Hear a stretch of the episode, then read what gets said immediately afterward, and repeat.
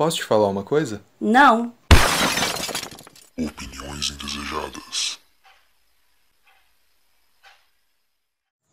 É, olá pra você, é, muito boa tarde. Ou muito bom qualquer outro período que você estiver ouvindo isso.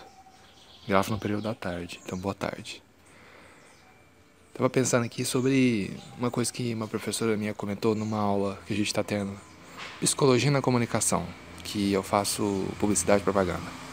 E aí tava tendo essa aula lá, que a professora comentou sobre necessidades, né, que a gente coloca como prioridade na nossa vida. E era pra gente comparar as necessidades e prioridades que a gente tinha quando era criança e as que a gente tem agora, enquanto adultos, né? Que é esquisito me, me chamar de adulto. Mas por, por tabela, creio que sou um adulto, um jovem adulto.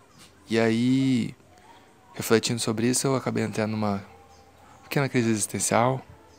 Queria comentar aqui com vocês hoje, pra ver se essa crise vai embora. Porque geralmente quando a gente comenta esse tipo de coisa, costuma ser mais fácil de se livrar delas.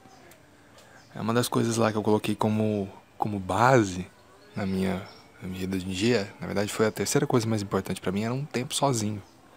E é uma coisa que eu realmente prezo para mim. Às vezes eu preciso de um tempinho para poder recarregar mais energia.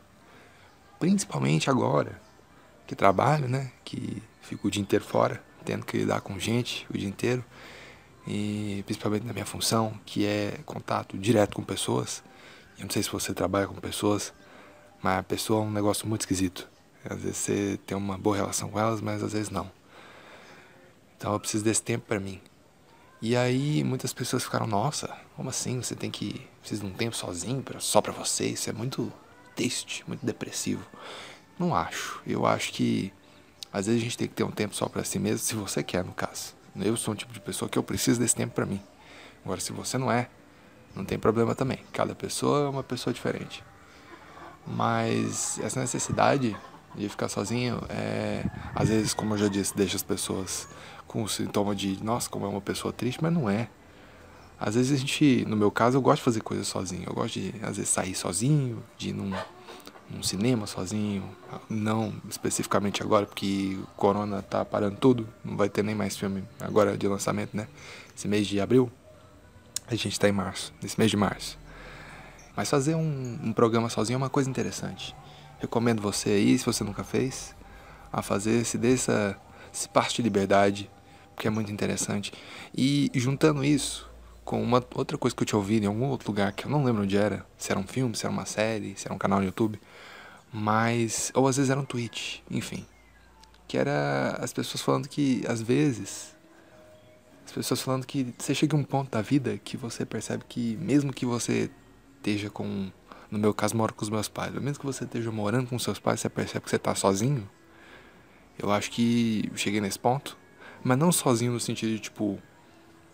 Não estou bem com os meu pa meus pais, então estou sozinho. Mas no sentido de tipo. Mano, agora eu tenho que viver a minha vida por mim mesmo. Não dá pra, pra minha mãe decidir qual roupa que eu vou usar semana que vem. Não dá pra ela comprar um conjuntinho verde-limão e botar em mim uma bermuda e uma camisetinha cavada. Não dá, como ela fazia quando eu tinha 4 anos. É uma coisa que vai, né, mudando com o tempo. Uma coisa que você percebe, e quando você percebe, no meu caso, continuo morando com meus pais, mas bateu, sabe? Essa, esse pensamento veio, mas aí o negócio de ficar sozinho também é que às vezes você tem que tomar cuidado porque é uma linha muito tênue entre ficar sozinho e ficar solitário. E é uma. É, definitivamente é um, uma questão que eu lido no meu, no meu dia a dia, que é, hum, quero ficar sozinho, porém estou solitário. Como lidar? Não sei. É uma coisa que eu realmente tenho que aprender a lidar. Às vezes esse negócio do, do soli, da solidão, de querer ficar sozinho demais, pode ser um mecanismo que a gente usa para se auto-sabotar sem perceber. Pelo menos no meu caso, eu acho que é isso que acontece. É, devo confessar que Semana, está sendo uma semana de muitas dúvidas na minha cabeça. E eu acho interessante eu compartilhar isso com alguém, mesmo que ninguém ouça. Porque a gente, compartilhando com alguém, parece que o problema vai embora mais rápido. Não que isso seja um problema. Eu acho que é uma coisa que eu vou lidar pro resto da vida. Né? Todo ser humano lida em algum ponto. Às vezes mais de uma vez na semana, no, no ano. Enfim. É isso.